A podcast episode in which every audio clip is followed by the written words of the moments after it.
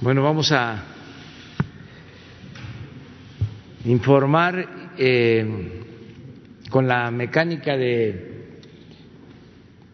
las preguntas de ustedes que representan el sentir, los sentimientos de la gente, de lo que está sucediendo en el país.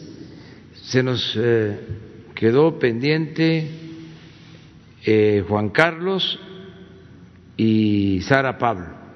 Y ahí terminamos y abrimos, ¿no? Para nuevas preguntas.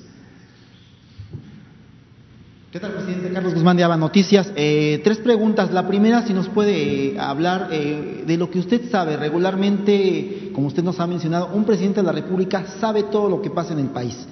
Hace unos días hubo un atentado en contra de Omar García Harfuch que actualmente funge como secretario de Seguridad Ciudadana de la capital de la República Mexicana, pero eh, se menciona en redes sociales, en corridos, en corridos periodísticos, de que él eh, tuvo mucho que ver con Genaro García Luna, que prácticamente la carrera que él tiene eh, se la debe a Genaro García Luna, hoy obviamente involucrado en, en esta cuestión allá en Estados Unidos.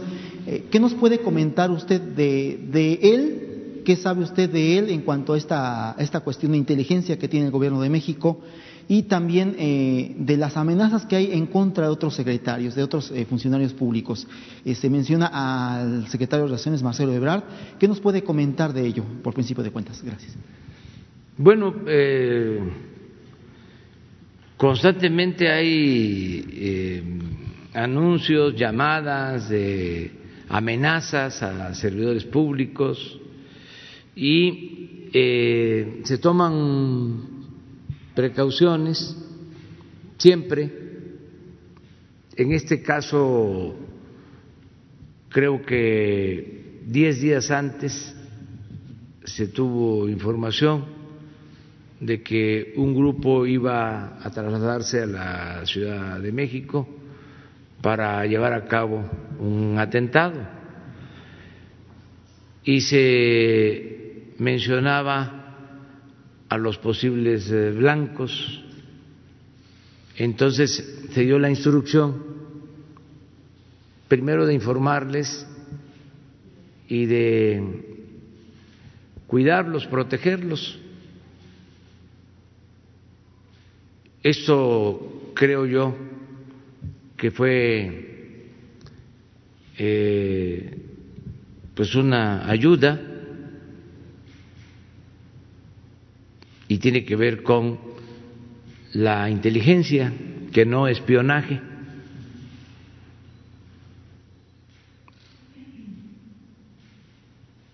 Y por eso eh, creo que no fue este, más grave la situación, aunque eh, fue algo muy delicado. No puedo decir más que eso acerca de tu pregunta.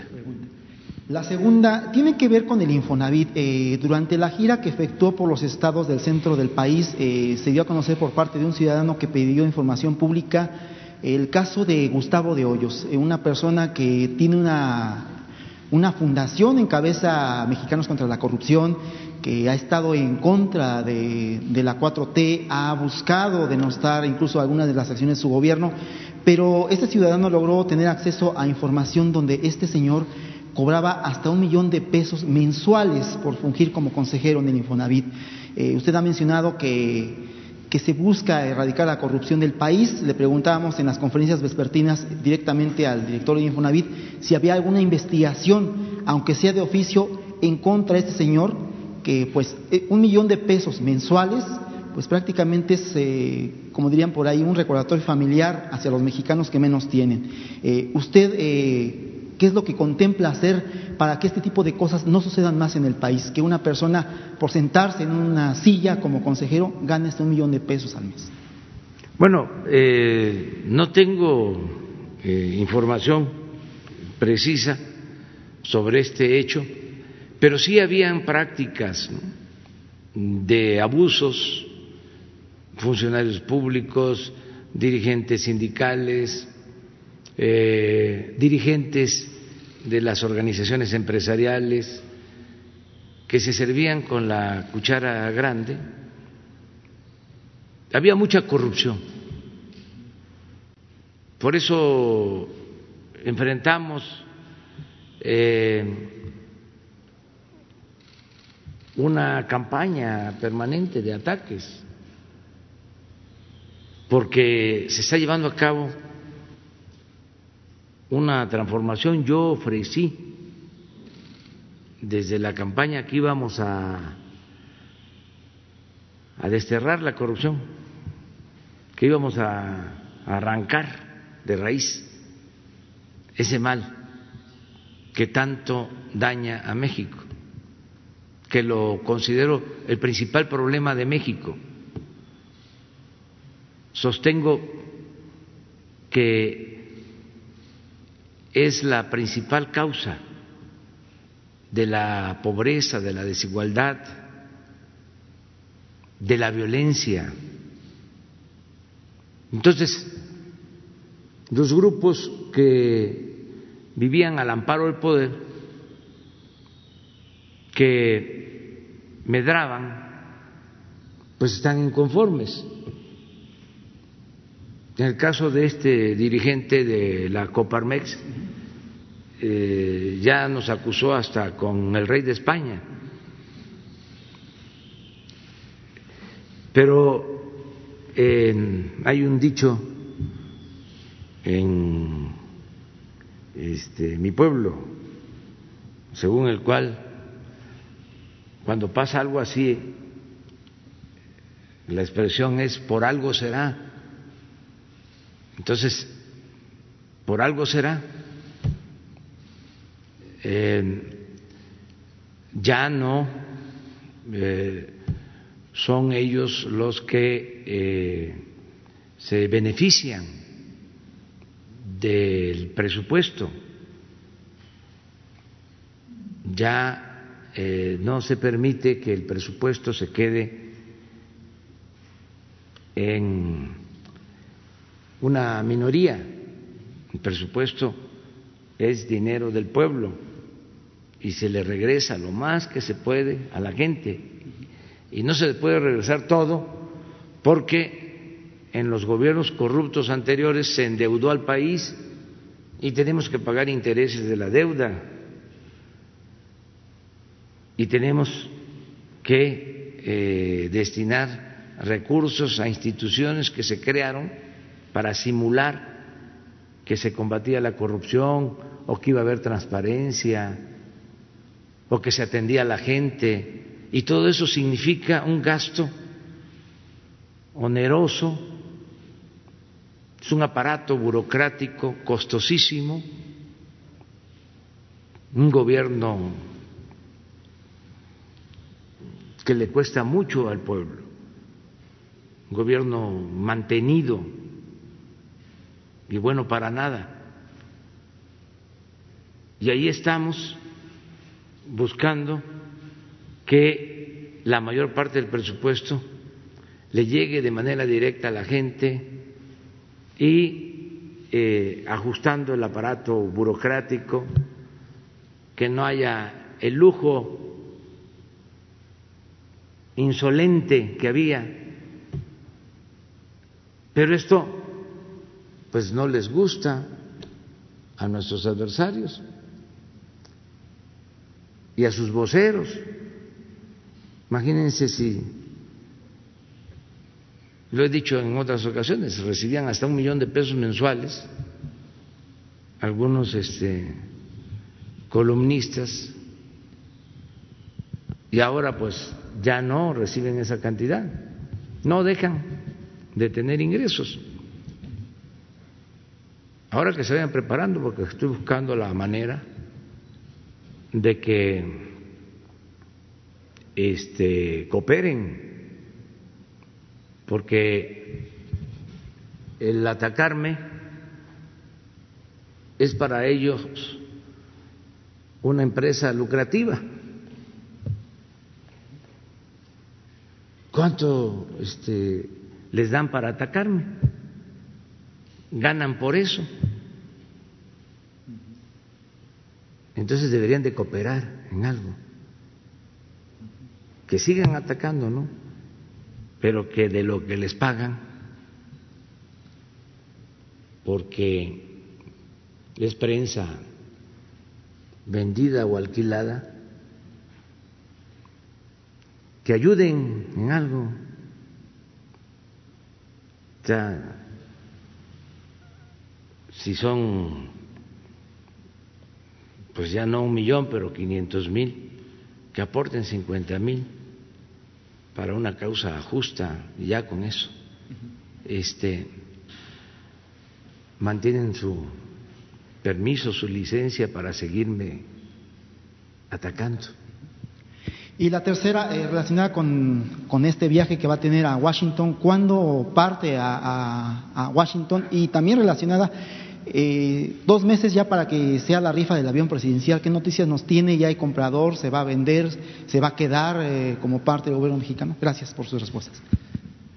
Sí, mire, vamos a, antes de contestarte tus dos preguntas, quiero aprovechar que estoy hablando de los medios eh, para informar que sí van a venir los de Twitter a informar. A partir de la invitación, y sí, yo quiero, de una vez les adelanto a los de Twitter, quiero que, este, independientemente de que nos importa mucho el funcionamiento de la red que ellos manejan en Twitter y que nos eh, expliquen cómo operan los bots.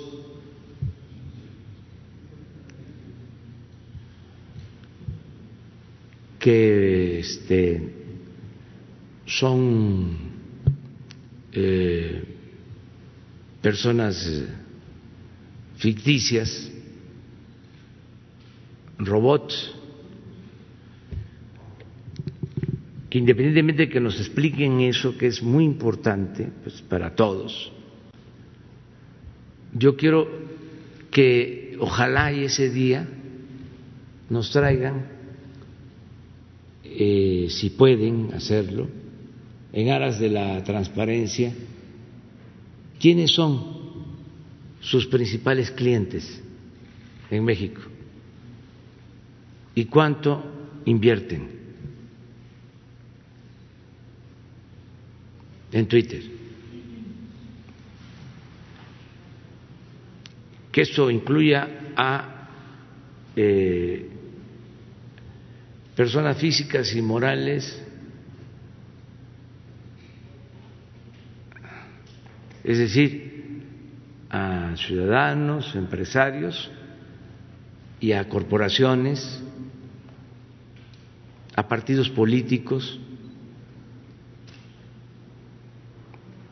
para saber quién es quién en la compra de eh, servicios de Twitter.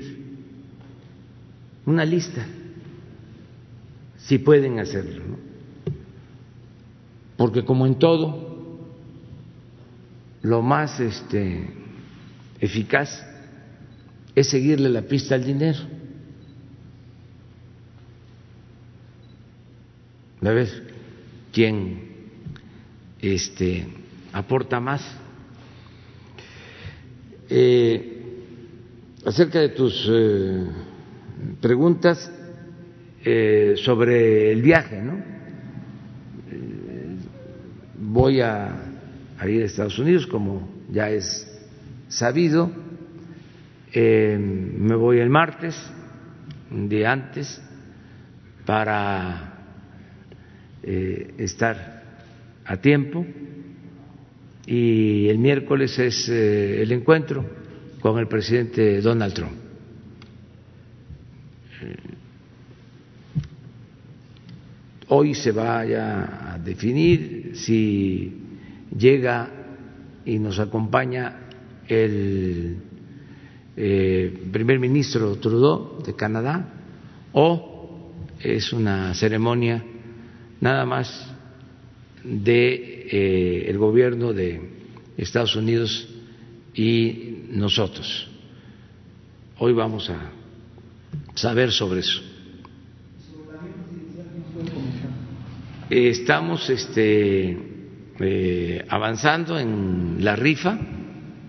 Eh, ya se han vendido muchos boletos. Voy a pedirle, eh, si les parece, el lunes al director de la Lotería Nacional que les informe cómo vamos con la venta de los boletos para la rifa del 15 de septiembre del avión presidencial, que eh, es, como ya saben ustedes, entregar eh, premios de 20 millones de pesos a quienes se saquen eh, esta rifa.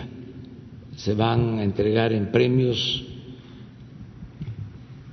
dos mil millones de pesos en premios.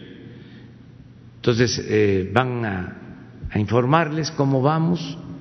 Eh, pensamos que se van a vender todos los boletos porque la gente está ayudando, cooperando.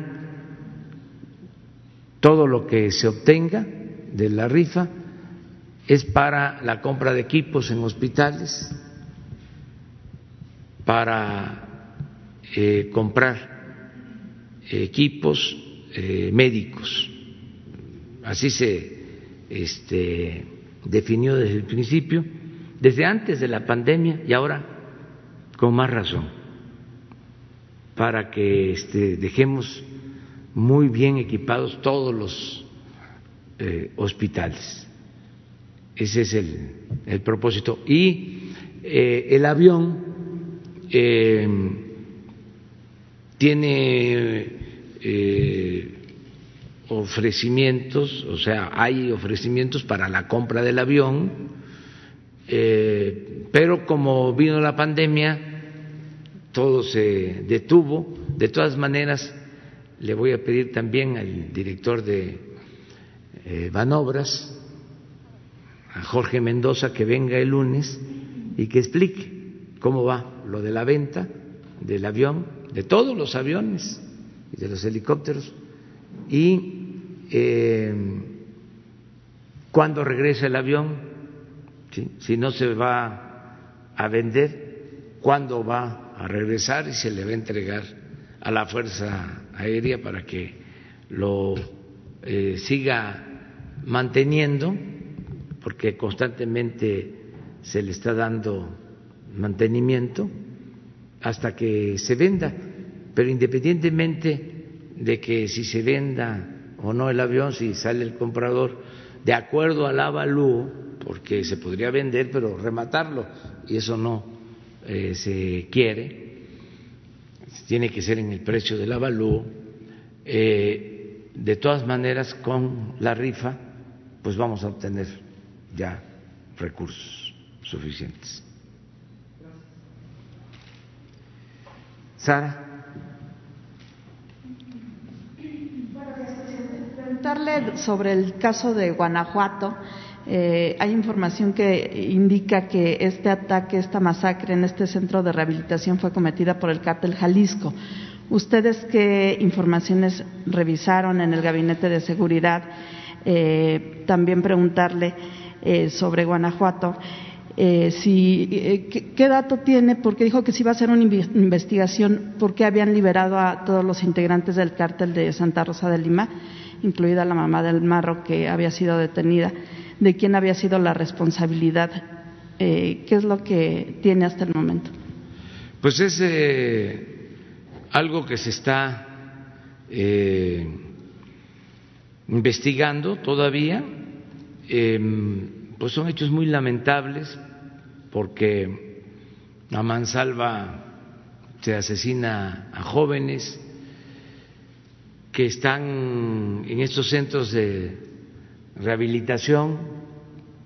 Hay varias versiones de que en los centros de rehabilitación eh, eh, están también eh, pues representantes de las bandas de delincuentes que no están registrados legalmente, que están promovidos por la misma delincuencia, como sea, eh, son crímenes inaceptables, horrendos. Eh, ¿Quién lo hizo? También se está haciendo la investigación. Sigue habiendo en Guanajuato un problema serio, grave. Vamos a continuar nosotros ayudando eh, a que se proteja a el pueblo de, Guanajuato.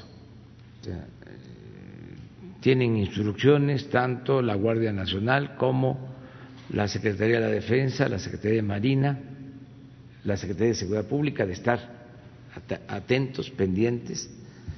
Eh, es un asunto de enfrentamiento, en efecto, de bandas eh, y eh, también es algo que tiene que verse como un problema que se dejó crecer, ya sea por eh, eh, irresponsabilidad o por contubernio. Es decir, eh, o se omitió o se toleró y creció mucho. Tan es así que tienen base social. Y eso no se construye de la noche a la mañana. Eso lleva tiempo. Entonces se está eh, trabajando em, lo mismo mm, con la eh, idea de que es mejor la inteligencia que la fuerza. Y se está trabajando bien en ese sentido. No hemos podido este, controlar los enfrentamientos, siguen habiendo agresiones. Ayer eh, fue de los días con menos violencia y Guanajuato arriba. A ver si está la, la gráfica, el reporte. Después de lo de eh, la agresión a este centro de rehabilitación. Mire cómo está.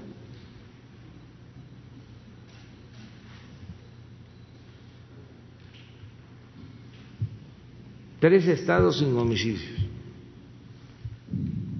y 22% de los 68 homicidios de ayer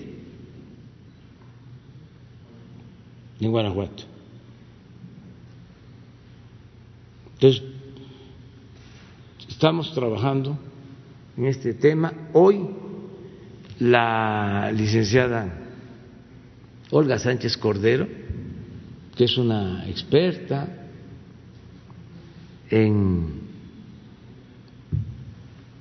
cuestiones eh, jurídicas, fue ministra de la Corte,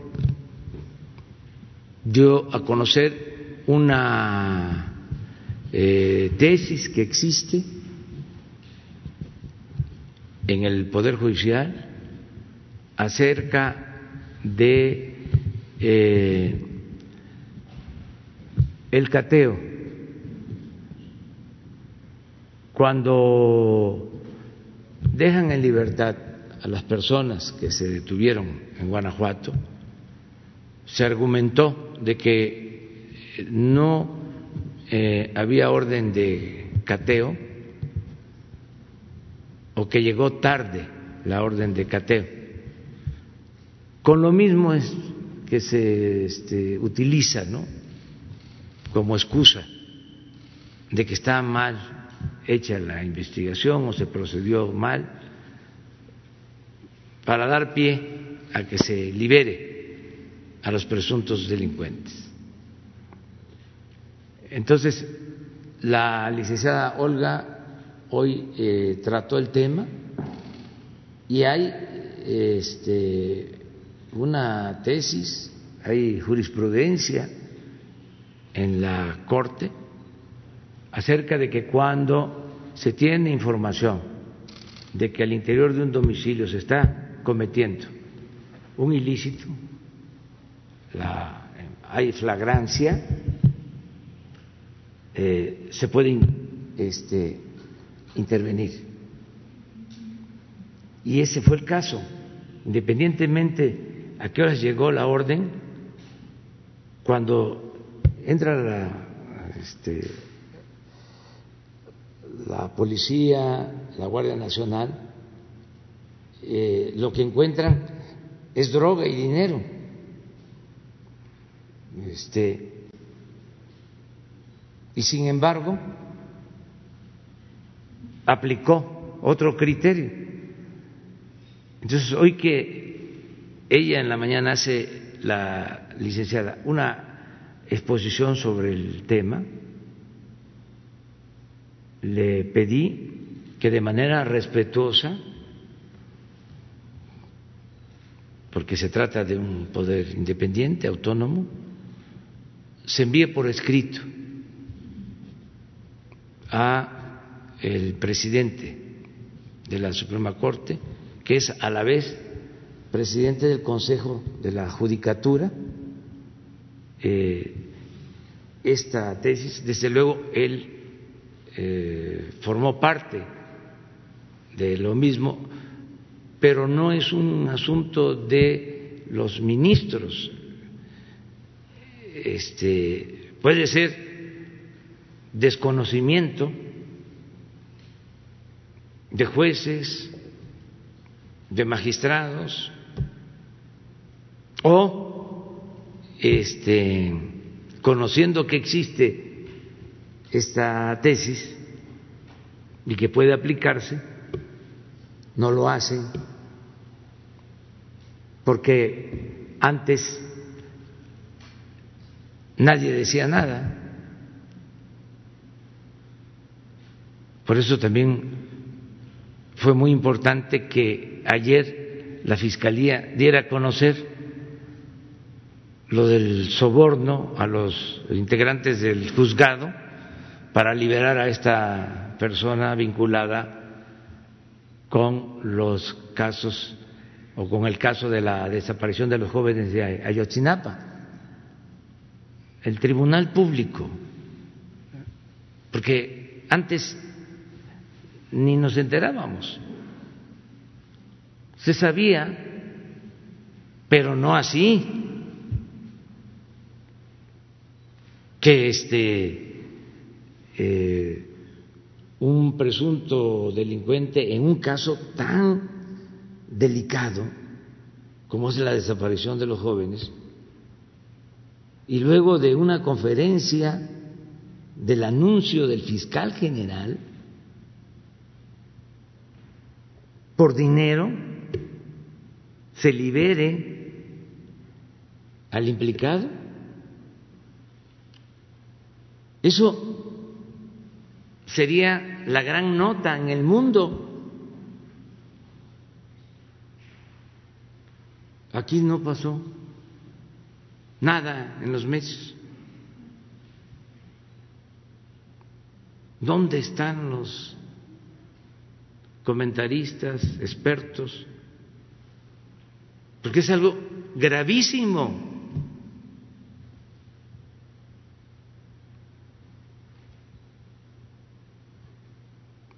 Es como la noticia de que va a venir o aceptó ser extraditado porque va a cooperar con la Fiscalía, el señor Lozoya. Silencio.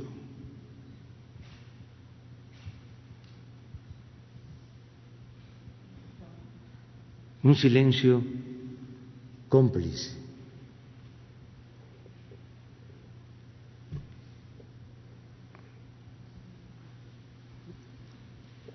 Cuando es, imagínense que venga este señor y que diga,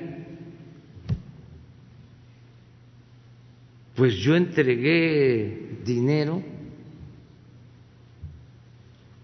o recibí porque entregué dinero a todos estos personajes o porque me lo pidieron, me lo ordenaron para llevar a cabo ciertas acciones.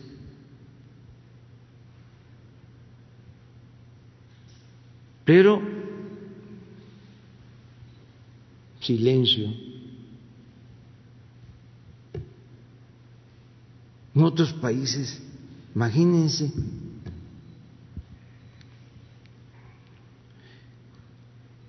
Este asunto tiene que ver, entre otros, con el caso Odebrecht, que en México este no había sido atendido. ¿Cómo creen que me voy a quedar callado y no voy a expresar que la Comisión de la Transparencia, el Instituto de la Transparencia, una de sus resoluciones fue mantener en secreto el caso de Odebrecht, el Instituto de la Transparencia.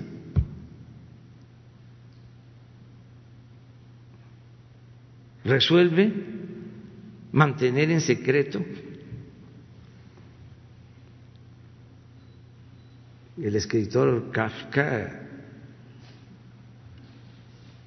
es costumbrista.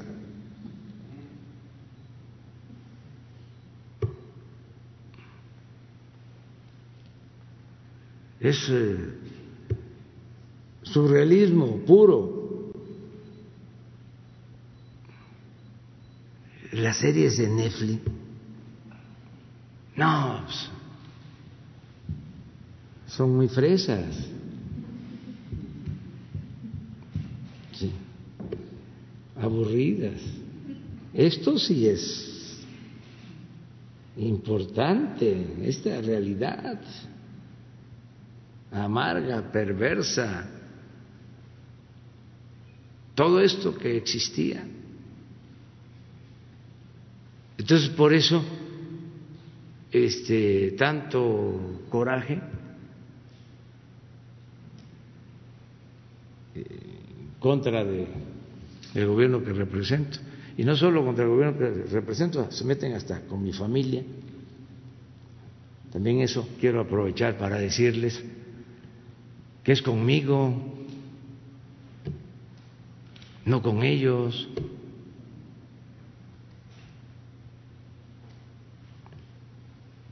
Mi esposa no va a ser candidata a nada.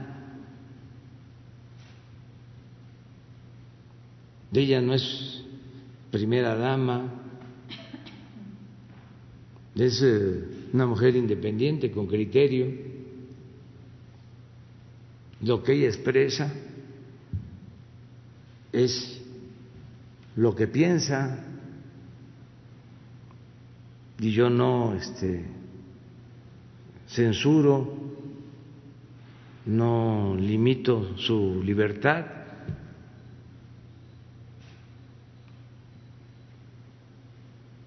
Porque pues la han emprendido contra ella, desde luego contra mi hijo. Entonces, es conmigo. Yo soy el que le estoy conduciendo el proceso de transformación. Yo soy el que estoy a la cabeza de este proceso para erradicar la corrupción. Y me siento orgulloso. Además, no estoy solo, somos millones de mujeres, de hombres que estaban hartos de que una minoría se sintiera dueña del país, de que México fuese país de unos cuantos y que no contara el pueblo, que se humillara al pueblo, que se ofendiera al pueblo, que se robaran el dinero del pueblo. Entonces vamos a, seguir adelante. Eh, sobre este caso de Guanajuato, nada más preguntarle si pediría usted que también se investigue a los jueces o los responsables de que quedaran en libertad todos estos integrantes del cártel Santa Rosa de Lima, ya decía que está esta tesis. Es que de acuerdo a esta tesis, sí, eh, podría fincárseles este, responsabilidad, pero eso ya va a corresponder al Consejo de la Judicatura y a las autoridades competentes en Guanajuato. Hoy eh, va a enviar la carta la secretaria de Gobernación al presidente de la Suprema Corte de Justicia, que es a la vez, repito, presidente del Consejo de la Judicatura, y eh, le voy a pedir, no creo que haya problema porque el presidente de la Suprema Corte de Justicia, ministro eh, Zavala es Saldívar. Saldívar, Arturo Saldívar es eh, una gente de primera, es una gente íntegra, una gente buena. Entonces, este, a ver si se da a conocer, eh, que tengan ustedes el texto de la Carta, para que se vea el fundamento este, legal. Y si este, eh, hay motivos para que se investigue y se castigue a los responsables, que se haga. y preguntarle sobre su viaje, presidente. Eh, ha dicho que es para el tema del TEMEC pero también ha dicho que es una visita política. Tendrá, estará reunido en una bilateral con el presidente Trump. Eh, ¿Usted qué temas pondría sobre la mesa? Vamos, o solo van a limitar el diálogo a este asunto comercial. Eh, preguntarle, entiendo, se va en vuelo comercial el martes, eh, si nos puede compartir su itinerario, dónde va a ser escala, y también si el presidente Trump, le, sé que no es una visita de Estado, pero si le ha ofrecido la casa Blair para, Blair para hospedarse, o dónde usted se va a quedar allá? Pues estoy viendo todo eso. Ya compré los boletos para salir. Este ya en su momento se va a decir para que no le demos tanto tiempo a los que puedan ir a provocar, que no les hagamos el trabajo, ¿no? Que este que investiguen un poco. Eh, y el que vaya, pues ya sabemos que es conservador, opositor,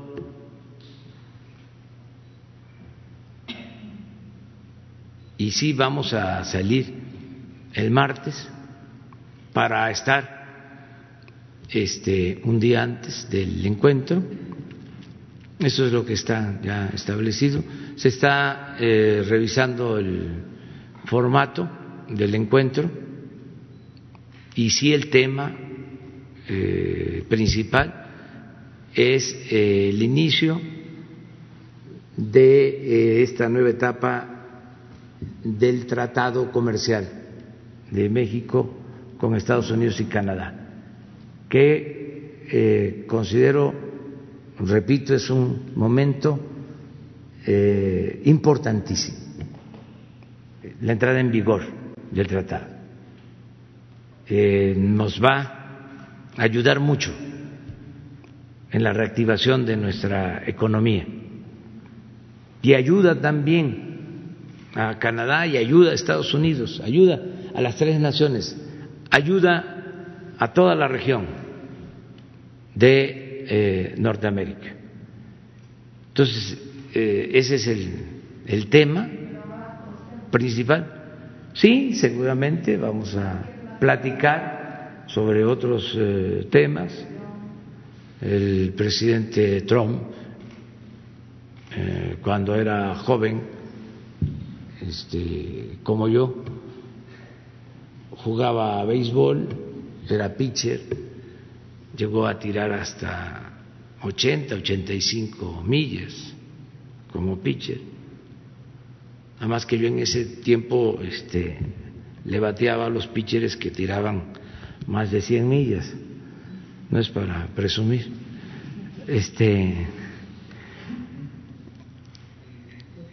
entonces podemos hablar del béisbol, podemos hablar de muchas cosas, de todo sin confrontación.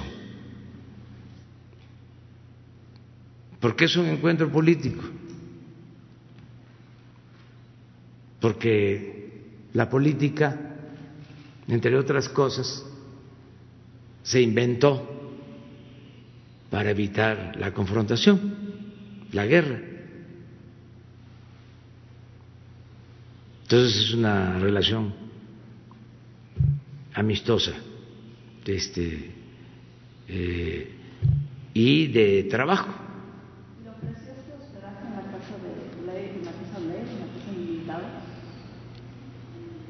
Tengo entendido de que este, están reparando la casa o algo así y ofrecieron eh, pagarnos el hospedaje en un hotel.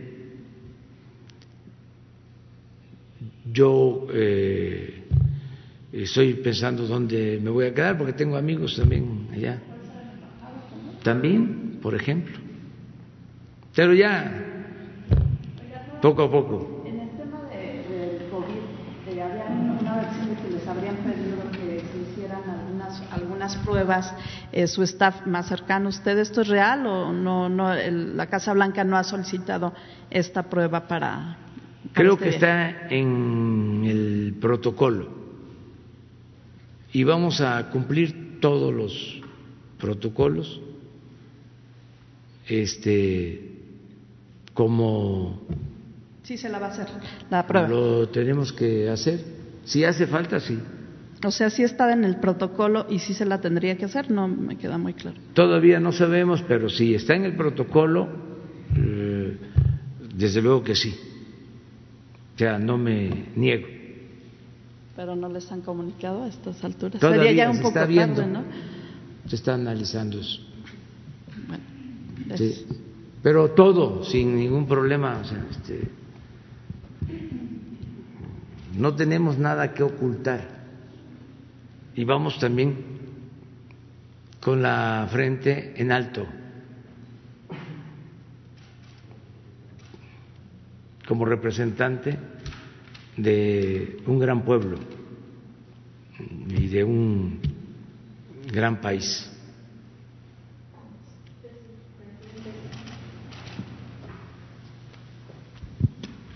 Presidente, eh, buenos días. Alberto Marroquín Espinosa, corresponsal de Jaime Farías Informa desde Cancún, frecuencia CAT y desde mi canal de YouTube es ahora AM. Fíjese que eh, hay una polémica en Quintana Roo eh, por declaraciones de algunos hoteleros que indican que el acceso a las playas va a ser únicamente para los turistas y es durante esta contingencia sanitaria, ¿no? Y queríamos saber qué opina usted sobre, sobre este acceso a las playas de Cancún. Bueno, eh, no conozco qué decisión se ha tomado. Eh, le voy a pedir al secretario de Turismo, a Miguel Torruco, que emita un punto de vista, este, una opinión sobre este caso. Y en el caso de, de, la Secretaría de Salud, porque como son playas federales y es en el caso de la contingencia. Lo mismo que este, en la opinión del secretario de Turismo se tome en cuenta este, la recomendación de salud.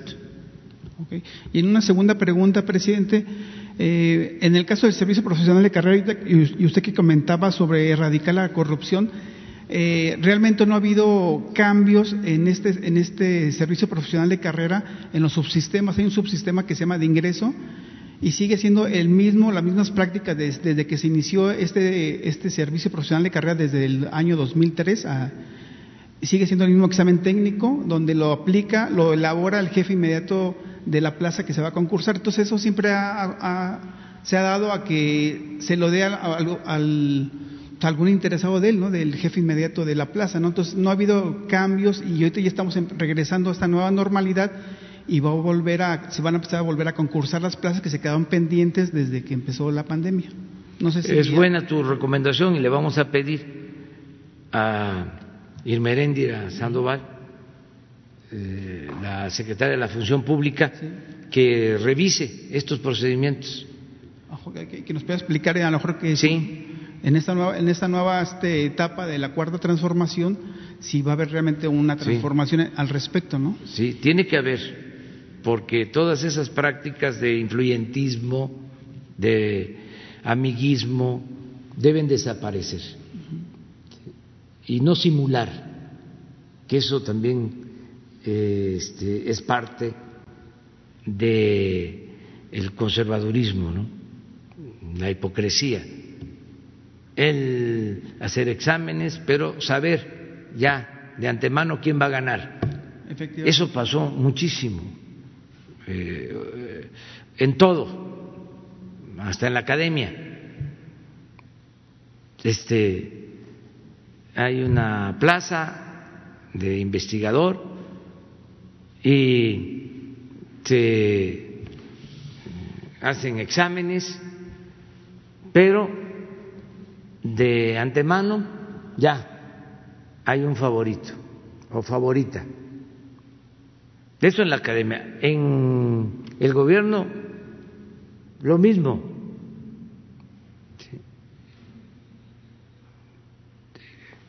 En todo es así. Y eh, tiene que eh, profesionalizarse y hacerse con honestidad todo el proceso de selección de los servidores públicos. Entonces, pero sí hay que, hay que revisarlo. Muchas gracias.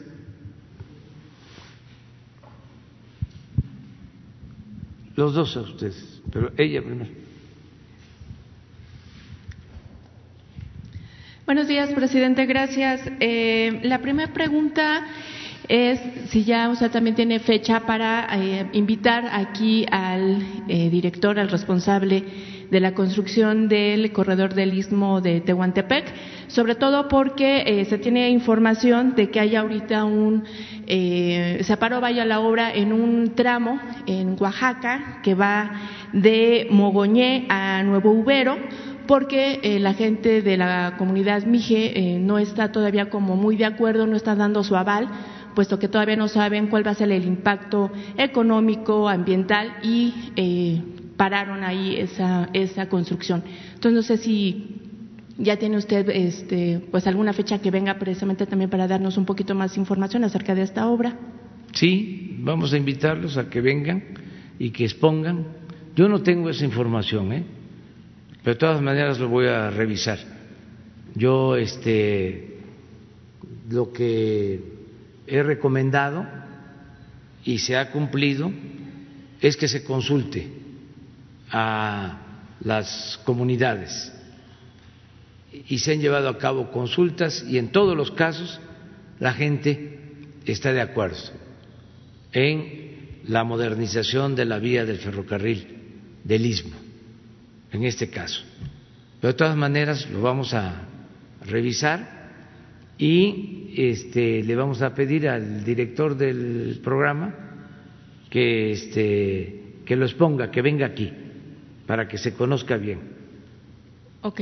Y eh, otra pregunta tiene que ver, ¿cuál sería la estrategia eh, en los estados para impulsar el turismo ahora dentro de este contexto de eh, reapertura de actividades, de la reapertura de los hoteles y demás? no sé si hay, hay alguna estrategia que ya se esté planteando, que ya se esté trabajando al respecto.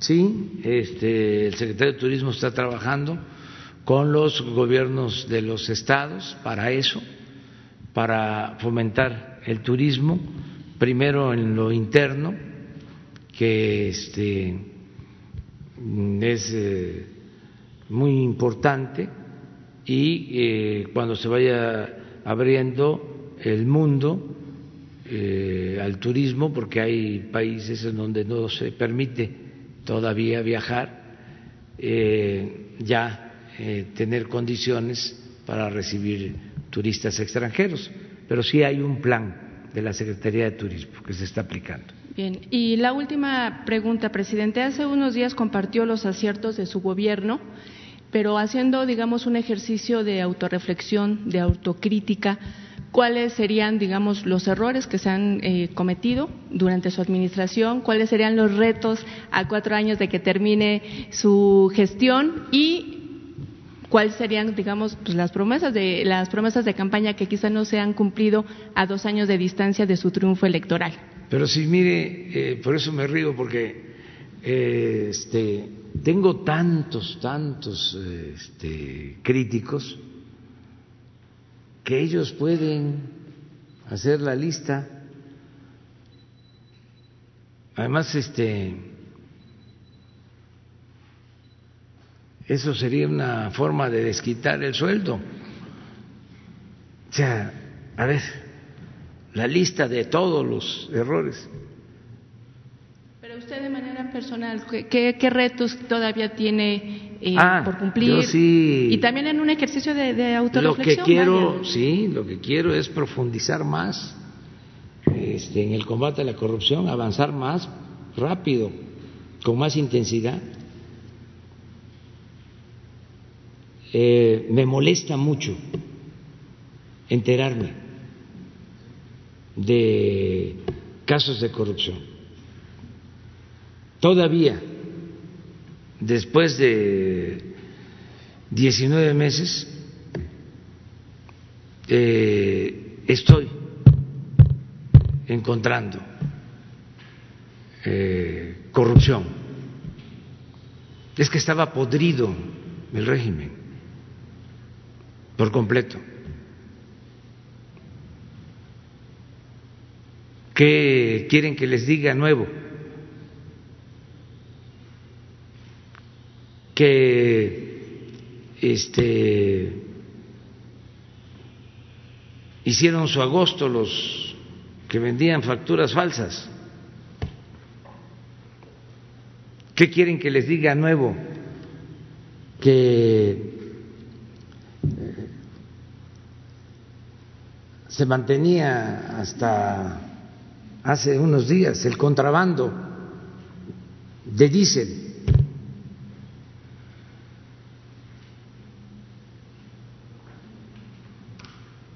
¿Qué quieren que les diga nuevo? Lo de ayer.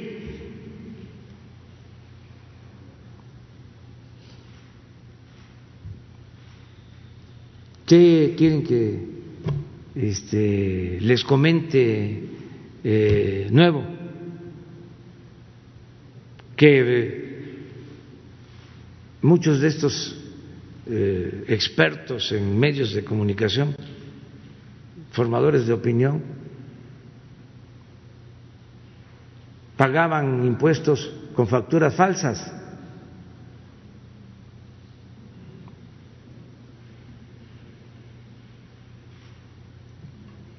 Tengo mucho trabajo.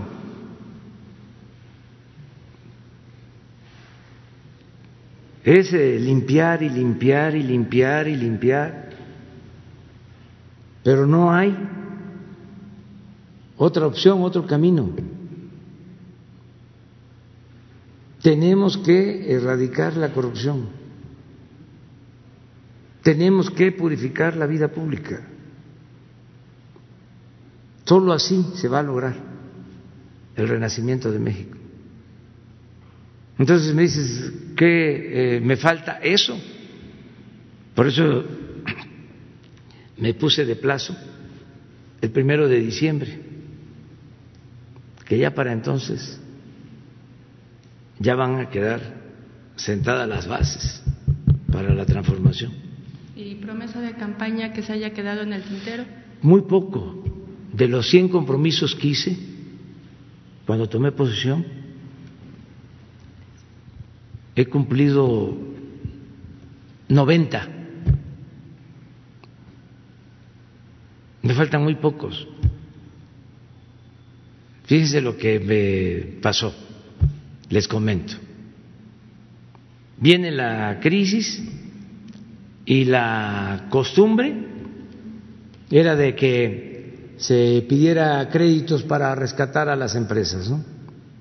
Al estilo FOAPROA, como me lo pidieron algunos, o plazos para pagar los impuestos. Entonces, ante la caída posible en la recaudación, la depreciación del peso, la crisis económica y sin eh, apostar a endeudarnos, me planteo, vamos a reunir todos los recursos que están dispersos en fondos, en fideicomisos, para devolver ese dinero a Hacienda y así aminorar eh, la pérdida de ingresos y poder salir adelante sin endeudarnos. Entonces, elaboramos un decreto para eh, recoger los fondos y se desata la oposición incluso al interior del mismo gobierno. porque no todos en el gobierno están pensando en la transformación.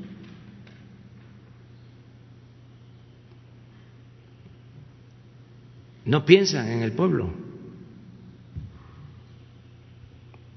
el individualismo mm, avanzó mucho en el periodo neoliberal el egoísmo, el no pensar en el prójimo, el no pensar en los demás. Entonces, oposición de todos. Y hablaba yo de los 100 compromisos. Y ahora que estaba escribiendo para mi informe de Antier, reviso los 100 compromisos para ver cuánto se había cumplido de los 100 compromisos. Y sí, como 90 y los otros están en proceso. Pero uno de esos compromisos, el 37, es precisamente eh, reunir los recursos de fondos y de fideicomisos para evitar el manejo discrecional y transparentar todo el dinero público. Ahí está. Todo lo que estamos haciendo es lo que hemos eh, postulado. Y hay cosas que estamos haciendo que eh, las hemos planteado desde hace años. Combate a la corrupción desde mis primeros libros. Yo eh, tomé la decisión de salirme de el PRI 1983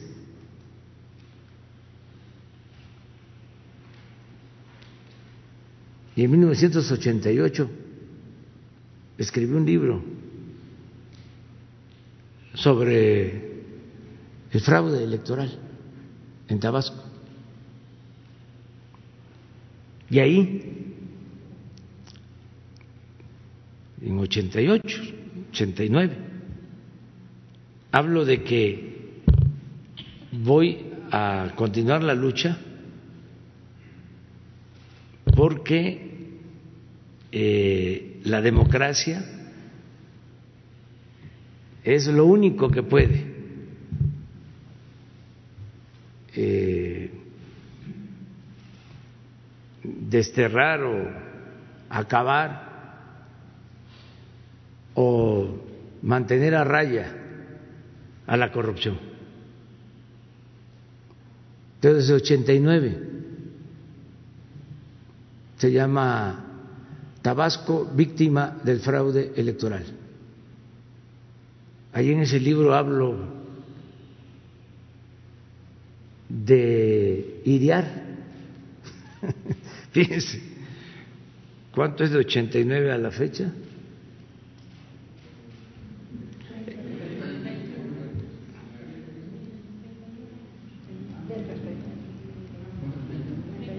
Treinta y un años del columnista de, del financiero que me ataca un día sí y el otro también, porque ahí describo este, de lo que fue a hacer a Tabasco cuando yo era candidato. Lo mandaron de un periódico hacer unas crónicas y desde luego a favor de el régimen. Entonces, son muchos años entonces, ¿qué, qué otra cosa? Pues el que sigamos adelante. Afortunadamente no me he enfermado, eso también es importante. Eh, no he este, eh, padecido de ninguna enfermedad este, grave. Después de que me dio el infarto, estoy bien, tomo mis medicinas y tengo fortaleza. Entonces, pues eso me ha permitido ir hacia adelante y no estoy cansado, estoy entero, al cien y vamos a lograr la transformación de México. Y es un timbre de orgullo transformar el país. Y muchos están ayudando. Imagínense, ¿quién se lo va a perder? Hay veces que pasa el tiempo, siglos, y no sucede nada. Imagínense lo que pasó durante los tres siglos de dominación colonial. Todo plano. Y ahora nosotros tenemos la dicha enorme de estar en la cresta de una ola de transformación. Lo que vamos a poder contar.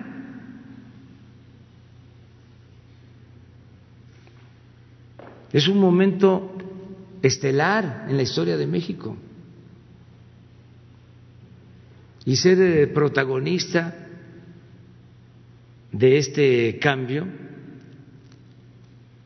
en el que participamos millones de mexicanos, porque yo este, no sería nada, ya me hubiesen eh, destruido políticamente hablando, si no contara yo con el apoyo de millones de mexicanos. Ese es un movimiento de todos, la victoria fue de todos. Hay muchos que empezaron esta lucha, que se nos adelantaron, que fueron precursores, muchos que eh, todavía viven, que lucharon desde antes que nosotros.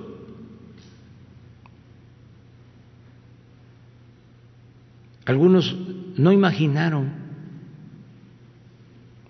de que íbamos a lograr esta transformación.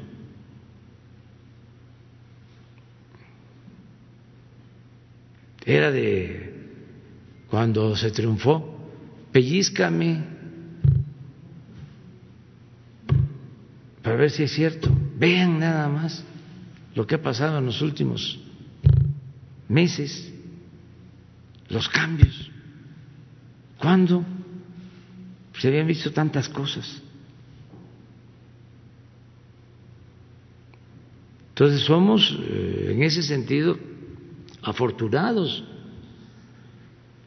Entonces, por eso, adelante. Y es normal que exista eh, oposición, es parte de la democracia. Además, siempre ha existido el conservadurismo. Y siempre cuando hay una transformación, pues hay un movimiento opositor, hay una reacción, ¿qué es lo que está sucediendo? Me da mucho gusto que los de la oposición sean minoría.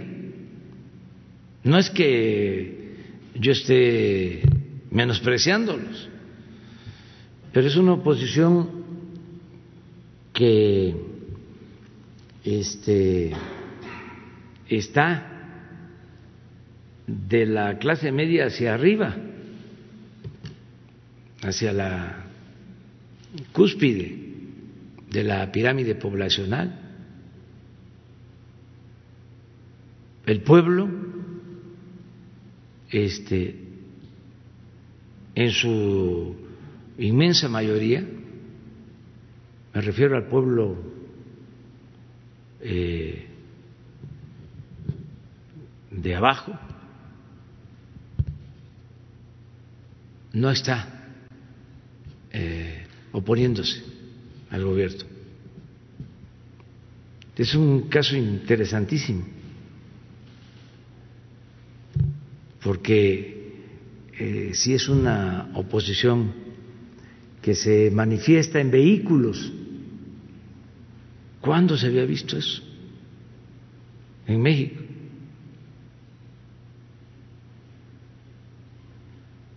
Porque en Chile la oposición conservadora este, salía a las calles con cacerolas pero acá es este en carro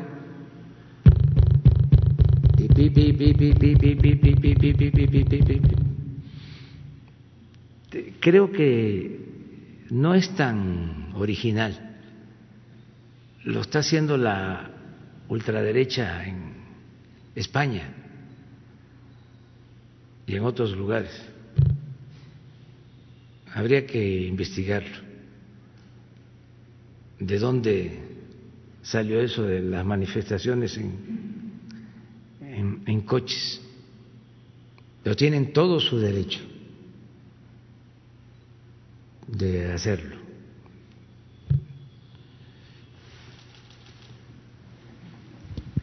Eh, ¿Qué tal, presidente? Buenos días, Carlos Calzada de Radio Educación. La primera pregunta sería, se dio a conocer que Canadá ya rebasó a México como principal socio comercial de los Estados Unidos. ¿Esto qué repercusiones tiene en el marco de la entrada precisamente de este acuerdo comercial? Y la segunda pregunta sería que la, CEPAL, la Comisión Económica para América Latina y el Caribe, estimó que se podrían cerrar hasta 500 mil empresas en México a raíz de la pandemia de COVID-19. Me gustaría saber eh, su apreciación acerca de, este, de estas declaraciones de, de la CEPAL. Gracias. Pues esto de la CEPAL no dejan de tener, aunque son progresistas, no dejan de tener algo de influencia del Fondo Monetario Internacional. Los embarga también el pesimismo a los de la CEPAL, con todo respeto. Nosotros eh, vemos las cosas con optimismo y hay motivos para demostrar que ya tocamos fondo y que ya inició la recuperación de nuestra economía. Lo dije en el informe,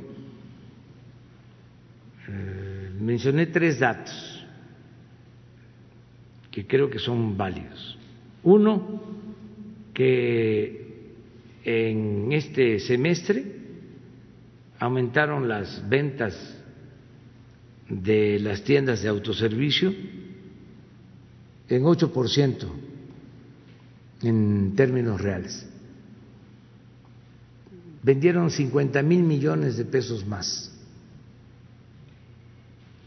que lo que vendieron en el eh, semestre eh, del año pasado, a pesar de la pandemia.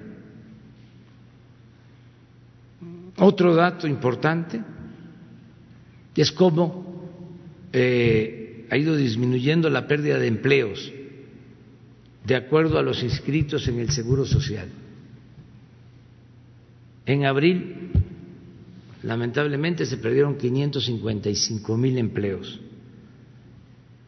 En mayo, 345 mil y ya en junio, 82 mil.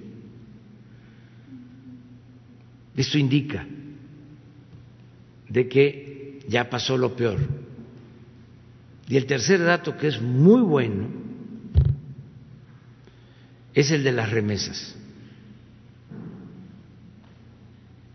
El peor mes, en términos económicos, considero que fue abril. Y en mayo aumentaron las remesas en 18% con relación a abril. Entonces, esos tres datos indican de que ya tocamos fondo. Lo mismo en el caso de la depreciación del peso. Llegó a estar a más de 25 pesos por dólar. Ayer ya 22.60. Y espero que eh, baje es decir, que se aprecie del peso. Entonces ahí vamos, eso es por lo que señala la CEPAL. Nuestro pueblo es muy luchón, es muy trabajador, el pueblo de México, es de los pueblos más trabajadores del mundo. Es un pueblo extraordinario. Por eso hemos resistido todas las calamidades. Y por eso estoy optimista. Y vamos a salir adelante. La otra pregunta. Eh, sobre que Canadá rebasó a México como principal socio comercial de los Estados Unidos. Sí, pero es eh, transitorio. Eh, es por esta este, pandemia que se cerraron plantas en México. Eh, sobre todo, nosotros tenemos eh, pues una relación con Estados Unidos muy eh, integrada a la industria de la maquiladora y en especial a la industria automotriz, a la industria de autopartes, y todo se paró. Entonces, eso es lo que este, llevó a que eh, nos desplazara Canadá en la relación con Estados Unidos.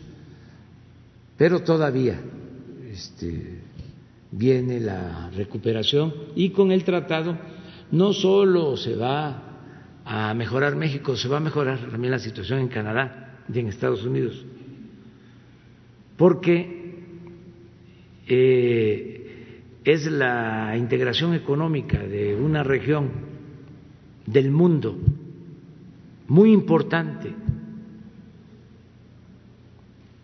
Es una estrategia para fortalecernos mutuamente. Entonces, eh, ese es el motivo del viaje eh, hay elementos eh, nuevos en el tratado, dos, por ejemplo, importantísimos. Primero, el que haya más componentes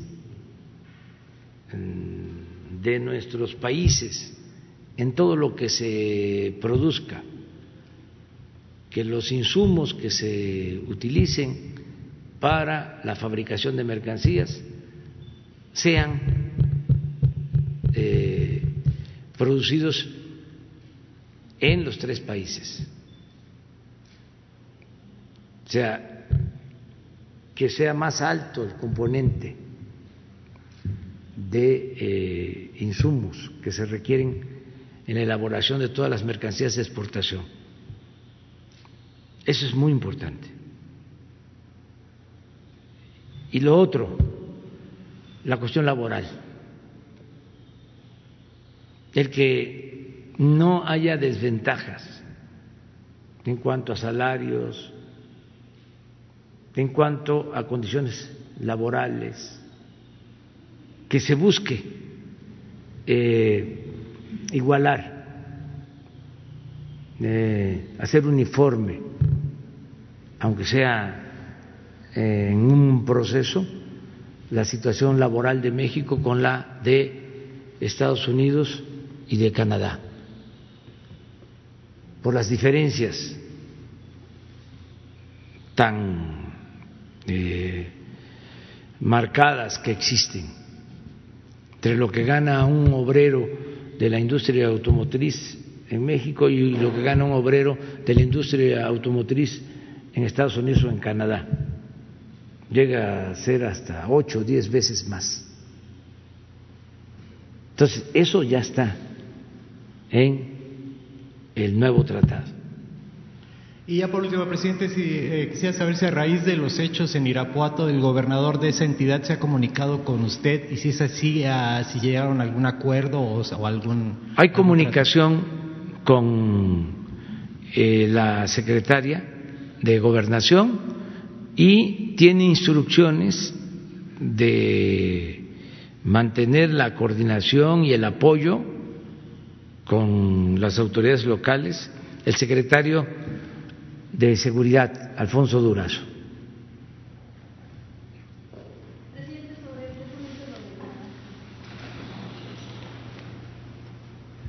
Presidente Daniel Escobar, eh, corresponsal del Tiempo.tv, precisamente sobre el tema de, que Canadá eh, se convirtió en el, principal socio comercial de Estados Unidos. Se mencionaba, como usted bien eh, decía, el tema de que es una situación por lo de la pandemia, justo también por la situación que se está viviendo en la frontera entre México y Estados Unidos por este cierre solamente de actividades esenciales. Y precisamente en la frontera norte de México se acaba de dar a conocer que de nuevo están pensando otra vez en cerrar, en restringir lo más que se pueda el tema del tránsito por el asunto de los contagios en la zona fronteriza entre México y Estados Unidos. Preguntarle qué información tiene al respecto y sobre todo cuál es la evaluación que están haciendo de las pérdidas que se puedan tener en torno a este intercambio comercial que se tiene entre México y Estados Unidos justo en la entrada en vigor del TEMEC.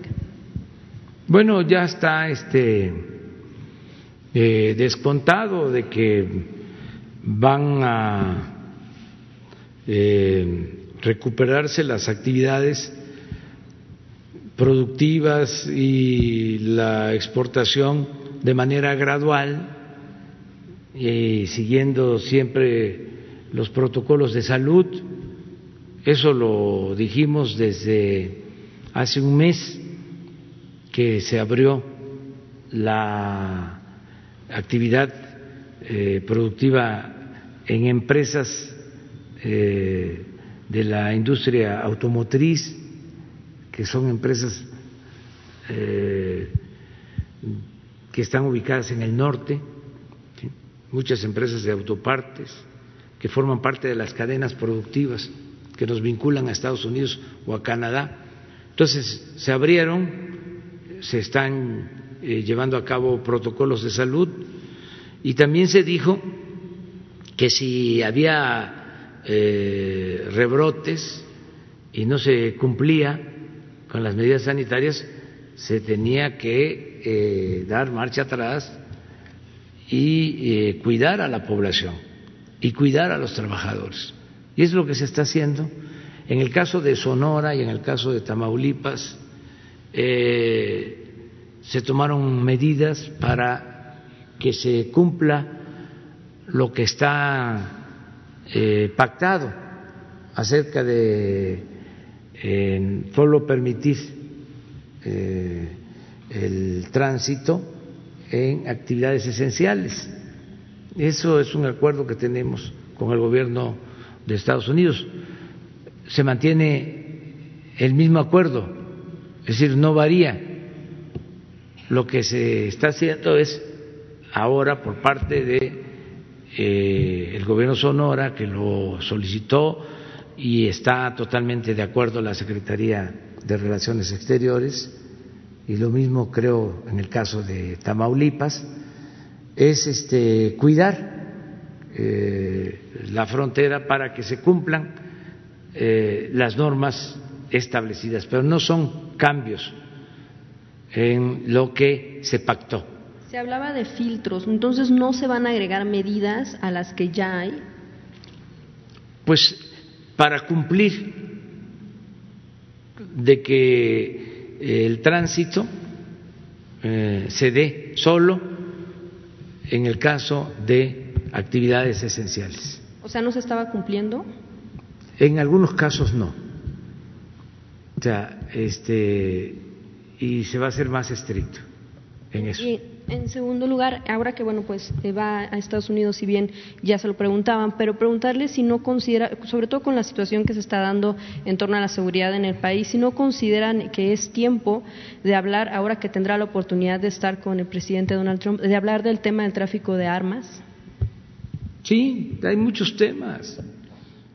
Imagínense que yo este, le pregunte al presidente Trump o que le solicite que nos ayude para saber todo lo que pasó en el operativo de Rápido y Furioso.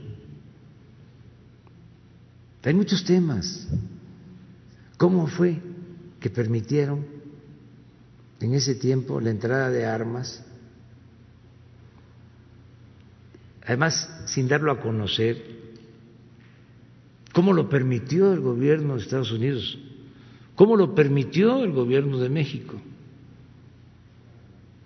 Temas hay muchos, pero eh, nos vamos a enfocar en el orden del día. El tema básico es el de la entrada en vigor del Tratado de Libre Comercio, porque nos ayuda a las tres naciones por la recesión económica mundial. Tenemos que eh, pensar en la reactivación de la, economía y es eh, en esta región del mundo en donde después de la pandemia o eh, en los tiempos de la pandemia está entrando en vigor un tratado para impulsar la actividad económica y el comercio y desde luego la creación de empleos. Nada más, imaginen, con todo respeto, que siempre las comparaciones son odiosas, pero imagínense, ¿qué va a hacer la Unión Europea? para la reactivación económica. Y piensen, ¿qué va a hacer América del Norte? ¿Qué está haciendo Canadá, Estados Unidos y México? Ya hay un plan. Entonces, es un hecho muy importante. Y desde luego que genera polémica, pero pues yo tengo que hacer lo que le conviene a México y lo que consideramos nos conviene a los mexicanos. justo bueno lo que le preguntaba el tema de armas para evitar que se sigan dando ese tipo de ataques. Sí, claro que sí, pero son muchos muchos temas. Este, pero estamos centrando la visita en lo del tratado, que lo consideramos muy importante, como también otros temas. Pero voy básicamente por lo del tratado.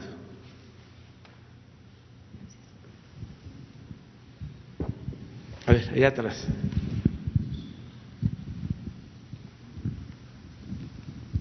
Sí, buenos días, señor presidente. Alejandro Alemán, de Diario Plaza Juárez. Eh, usted ha mencionado de forma recurrente este asunto de, de, la lucha contra la corrupción y, bueno, una base pues es la, la transparencia, la rendición de cuentas. Sin embargo, eh, aquí lo que, lo, lo que observo y le quiero preguntar es, este tema eh, de un ataque constante al Instituto Nacional de Acceso a la Información, que es producto de una negociación, de una eh, deliberación política de muchos años y que se creó junto con la Ley Nacional de Transparencia. Entonces, en lo que acaba usted de mencionar de que el instituto cerró el acceso para el asunto de Odebrecht, la base es la Fiscalía. La Fiscalía General de la República fue la que argumentó que era un asunto de seguridad nacional y que por lo tanto no podía darse a conocer esa información. Luego entonces el instituto calificó esa eh, reserva que puso la Fiscalía y fue que se, cerró, pero no fue un asunto del instituto. Y en el mismo sentido también eh, de transparencia, que es un elemento fundamental para la democracia y para la lucha contra la corrupción, está el Sistema Nacional de Anticorrupción, que está articulando las distintas instituciones, la eh, Auditoría Superior de la Federación, los tribunales, en fin, la idea es que se articule para que pueda haber un mejor control de, la, eh, de la, en, contra una, una mejor lucha ante corrupción y este y yo creo que esas son situaciones que deben de salirse adelante más que estar pensando en desmantelar instituciones. Muchas gracias. Pues yo este, discrepo de tu punto de vista, de luego lo respeto. Yo pienso que todas estas instituciones se crearon como parapeto para simular de que eh, se iba a combatir la corrupción, de que iba a haber transparencia. Y fue precisamente en el tiempo en que se crearon estas instituciones en que hubo más corrupción. Y nunca los eh, encargados de estas instituciones hicieron denuncias públicas. Porque, entre otras cosas, se creaban estas eh, instituciones y los funcionarios eran bien eh, atendidos, bien tratados, con sueldos elevadísimos. No era gente eh, con convicciones, con principios, gente honesta, sino cuidaban el cargo, se alineaban. Entonces, vamos a aceptar, como dicen los abogados, aceptando sin conceder, de que la Procuraduría dice, se mantiene en reserva este asunto de Odebrecht. Eso le notifica al Instituto de la Transparencia. Y el Instituto de la Transparencia lo acata lo avala. ¿Para qué sirve?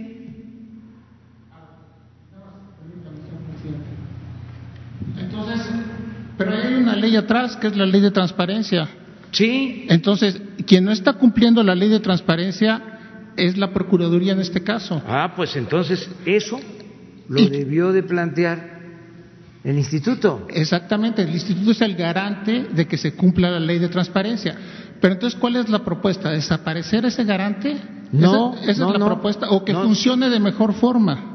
Que funcione, no, que funcione de mejor forma o que este, eh, las instancias que ya existían se mantengan, la fiscalía y que este, los ciudadanos tengan eh, mecanismos para presentar denuncias para solicitar información, pero no aparatos. ¿Cuánto nos cuesta? Mil millones de pesos mantener eh, ese aparato para simular. Me duele. ¿Cómo? ¿Mil millones de pesos? para no hacer nada. El caso más eh, eh, dramático, este, trágico, era el del Instituto eh, Anticorrupción. ¿Cómo surge todo esto? Pues el conservadurismo, son las modas que fueron creando ¿Quién impulsaba todo esto?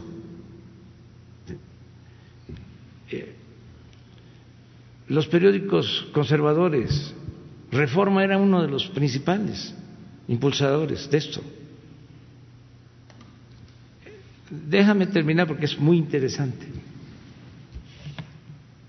Echan andar con la llamada sociedad civil, entre comillas, lo que antes este, se llamaba pueblo que se apropiaron la representación de todo el pueblo, la llamada sociedad civil.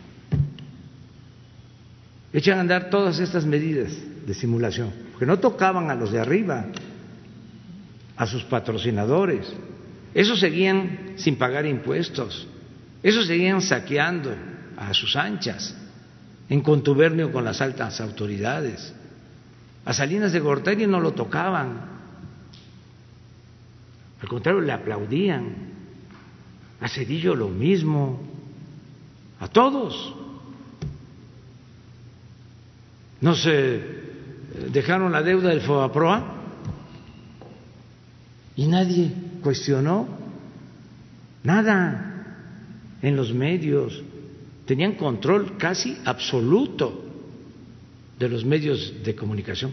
Pero bueno, el absurdo Empiezan a promover esto nuevo. Eh, el Instituto Anticorrupción y resulta que la corrupción no era delito grave. ¿Cómo tienes un instituto anticorrupción si no vas a poder meter a la cárcel a los corruptos? Porque van a tener la posibilidad de salir bajo fianza. ¿Por qué antes de echar a andar toda esta estrategia, toda esta simulación faramaya, no modificaron la Constitución? ¿Cómo fue que se quitó de que la corrupción podía ser eh, delito grave? ¿Cuándo? En la época de Salinas 1994. ¿Fue casualidad el quitarlo del Código Penal? ¿O fue deliberado? Yo sostengo que fue deliberado. ¿Quiénes eran los abogados que manejaban el legislativo? Todos los representantes de los grupos de intereses creados en el país. ¿Quiénes son los abogados más ricos del mundo? Los abogados mexicanos. Me refiero a la élite de los abogados. Hay unos abogados que están inmensamente ricos y no por su talento, sino por sus agarraderas, por su influyentismo, por su manejo político. Llegaban a tener hasta cargos.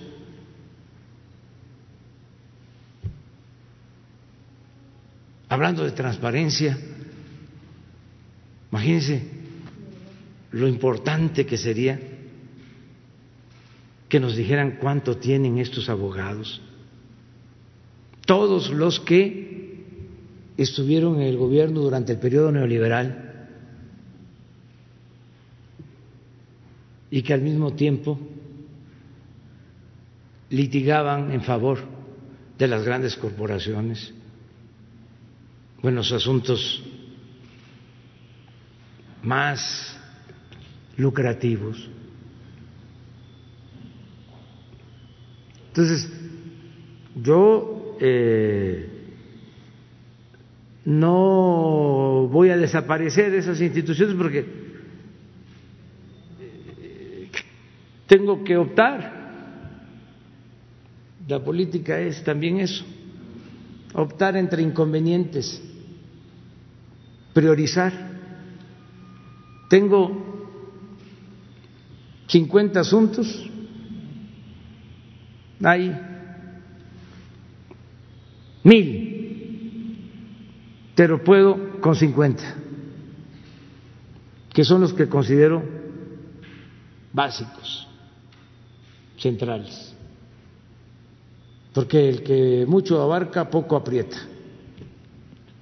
Entonces, estoy atendiendo lo que considero básico, fundamental. Entonces, eso de que exista la transparencia, pues sí, ya sabemos que es igual a la nada. Es lamentable, muy lamentable, que se destinen recursos a eso, porque no hay eh, resultados, no hay beneficios pero no me voy a meter a este, estar eh, desgastándome con esas este, cosas. Ahí están. Pero les debería dar vergüenza. Y ellos mismos decir este, vamos a llevar a cabo nosotros una reforma aquí, vamos a ajustar nuestra estructura, que no le cueste al pueblo mil millones, vamos a, reducir el costo a la mitad. ¿Por qué son otras circunstancias? Porque hay crisis económica, pero no se amparan. Cuando se planteó que nadie ganara más que el presidente, se ampararon muchos de estos organismos autónomos. Y este se decía antes es que si no se les paga bien se van a corromper. No es que el que gana más de la cuenta ya tiene eh, el virus de la corrupción. A ver, entonces, para cerrar el... Ya está tocado. El, planteamiento, como lo estoy entendiendo, sería este. El, la, la Constitución ampara el derecho de los mexicanos a saber, a conocer. Ese derecho es constitucional y para eso hay una ley de transparencia. La ley de transparencia le da obligaciones al gobierno federal a que cumpla, a que transparente su información. Ahora, cuando el gobierno federal falla, cuando el ciudadano le pide al gobierno federal una información que no se la da, la, opción que tiene el ciudadano es recurrir al INAI. Lo que usted está planteando entonces, si lo estoy interpretando bien, es que el INAI tenga una actitud y un trabajo más propositivo hacia quien se le debe, que es al ciudadano. Claro, y que denuncie, sí, que este es lo de derechos humanos. ¿Qué hacían? La Gran Comisión de Derechos Humanos. Había tortura, secuestros, desaparecían a personas. ¿Y qué hacía Derechos Humanos? Una recomendación ¿Cuándo salió el presidente de Derechos Humanos a decir, lo de Ayotzinapa es una farsa?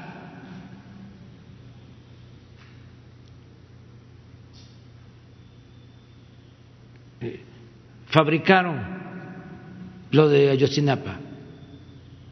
Eso no es lo que sucedió.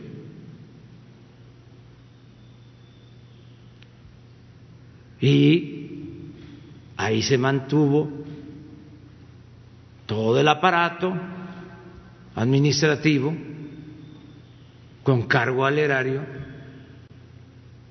mantenido por el pueblo. O sea, porque es el colmo, además de que humillan al pueblo, de que agreden al pueblo, el pueblo les paga los mantiene. Nosotros los servidores públicos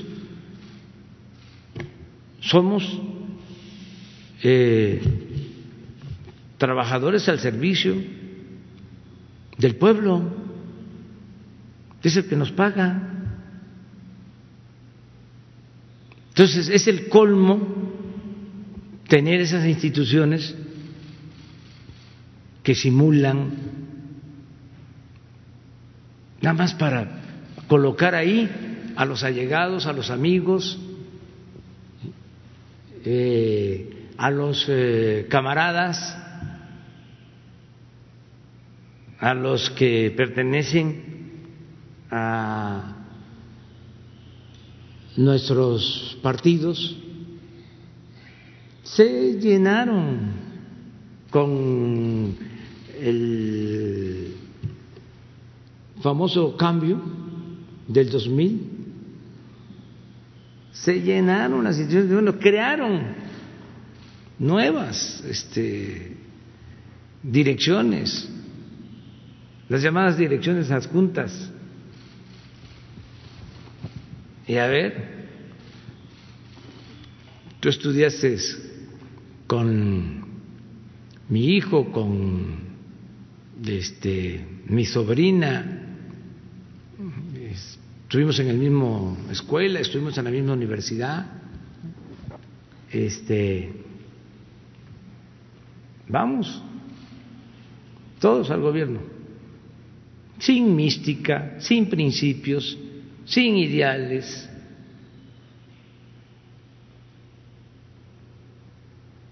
Ahora estamos buscando pues este que el gobierno esté al servicio de los ciudadanos, pero no es quitar la función. Por ejemplo, instituto para atender adultos mayores, instituto para atender a personas con discapacidad, instituto para eh, la nueva escuela mexicana, institutos. ¿Y para qué están las instituciones? Por ejemplo, en el caso adulto mayor, ¿qué no es mejor entregarle a cada adulto mayor su pensión que tener el aparato sin entregarle nada a los adultos mayores? Que el Instituto para la Discapacidad, pues que no es mejor entregarle directo a los discapacitados, ¿Qué no es mejor entregar directo a las becas. ¿Para qué el aparato? Y todos los aparatos, es que un día nos vamos a dedicar a eso a dar a conocer cuántos organismos existen, porque todos tienen el mismo organigrama. Es dirección general o coordinación general, direcciones específicas, direcciones de áreas, jefes de departamento. ¿Y qué hacen? Entonces, el gobierno estaba ensimismado. El presupuesto era para el mismo gobierno.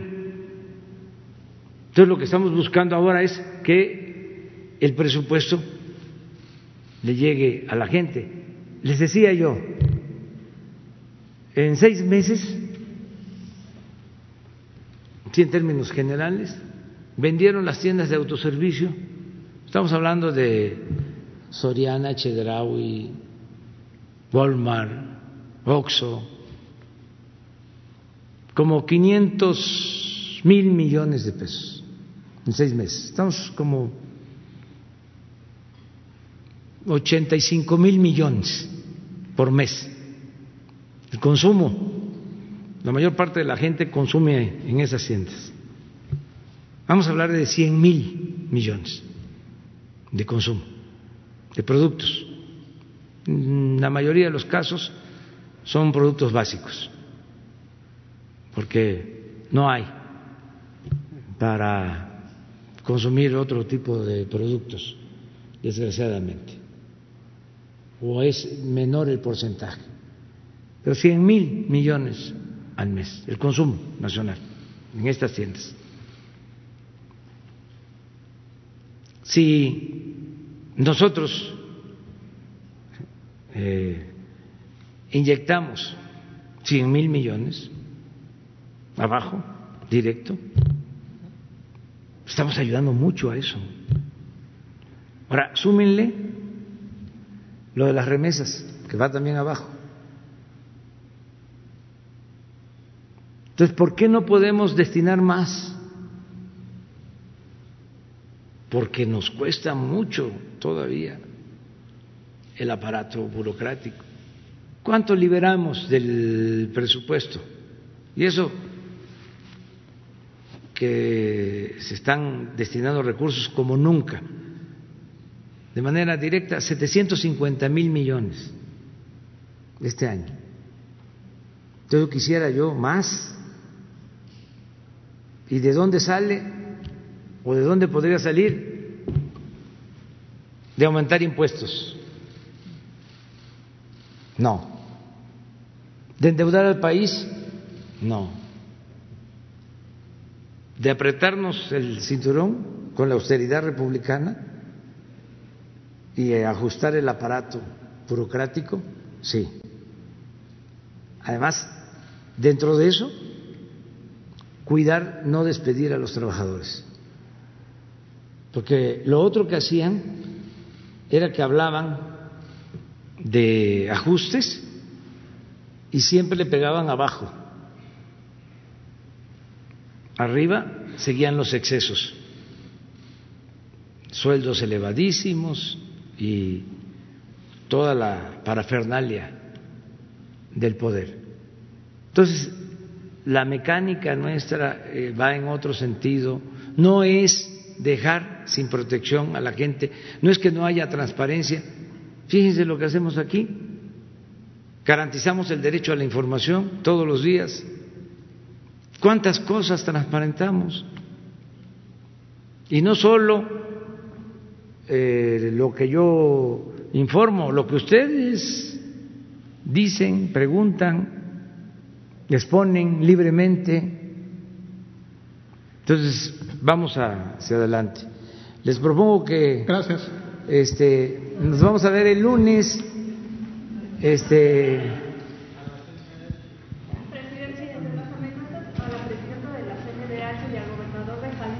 Sí, en el caso del gobernador de Jalisco no sabía yo lo de la eh, presidenta de la Comisión de Derechos Humanos, pero eh, aplica igual. Hoy eh, di instrucciones en el Gabinete de Seguridad de que se establezca comunicación con el gobernador de Jalisco y que, de acuerdo a lo que él considere, eh, nosotros ayudemos en su seguridad, que nosotros este, eh,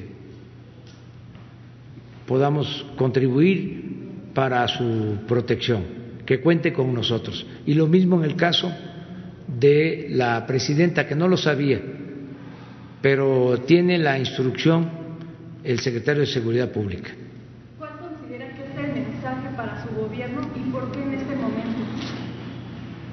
Pues es que eh, se están eh, afectando eh, intereses creados, hay cambios, hay transformación eh, y hay algunos que se sienten este, afectados. Pero esto es eh, normal cuando hay una transformación y está muy claro, no pactamos con la delincuencia, ni con la delincuencia común, ni con la delincuencia organizada, ni con la delincuencia de cuello blanco. Y tampoco eh, hacemos acuerdos en lo oscurito con el gobierno de Estados Unidos y con sus agencias. Y otra cosa que también es muy importante, no protegemos a unos para perseguir a otros.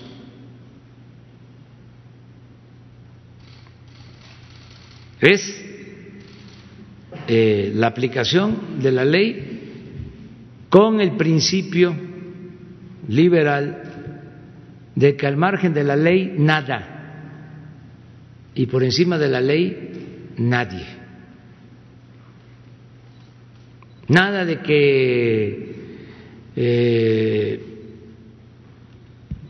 vamos a hacer acuerdos eh, con un grupo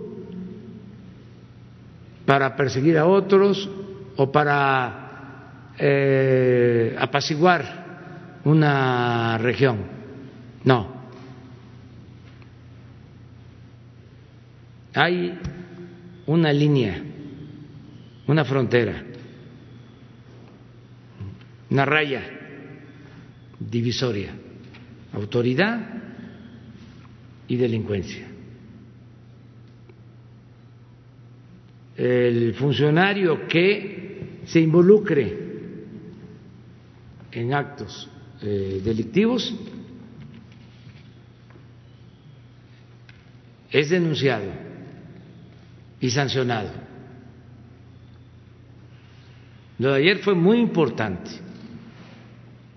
y esto tiene que seguirse eh, llevando a cabo. No se avanzaba porque había contubernio. Eh, mandaban los de las bandas.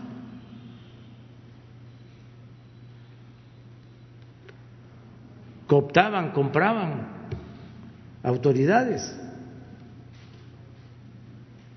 Y además, como se daba el mal ejemplo desde arriba, lo que imperaba era la corrupción en todos los casos.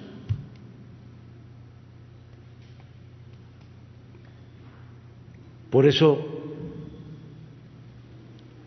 ahora pues hay reacciones de todo tipo, pero vamos a resistir ni un paso atrás. ¿Está avanzando en el caso Ayotzinapa? Sí, bastante, bastante. Y es un compromiso que tenemos de esclarecerlo, de que se conozca todo lo que sucedió. Y la Fiscalía está haciendo muy buen trabajo y eh, se cuenta con el apoyo también del Poder Judicial. Estamos trabajando de manera coordinada. Eh, somos eh, poderes autónomos, independientes, pero hay casos que requieren de la unidad de todos los componentes del Estado, cuando hay una razón de Estado. El caso de Ayotzinapa amerita el que todos participemos, porque fue un agravio mayor. Por eso todos eh, reaccionamos ante la situación esta de el juzgado. Imagínense la afrenta, el atrevimiento de liberar a un presunto responsable eh, después de que el fiscal general hace la denuncia? ¿A qué nivel? ¿A qué grado de descomposición se ha llegado?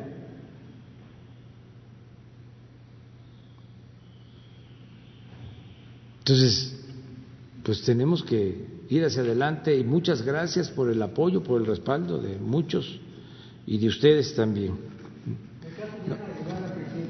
donde también ha habido casos de corrupción, donde se ve envuelto el hermano de precisamente de Soer Robledo, el director del IMSS. Eh, si te parece, el lunes lo tratamos. Tú, tú- contigo empezamos, el lunes. ¿Mande? Usted comentaba esto de los pactos, que no va a haber pactos. ¿Ha habido algún ofrecimiento de algún grupo criminal? No, no, no, porque no, no. Es que este el, el frío sabe dónde se arrima. Bueno,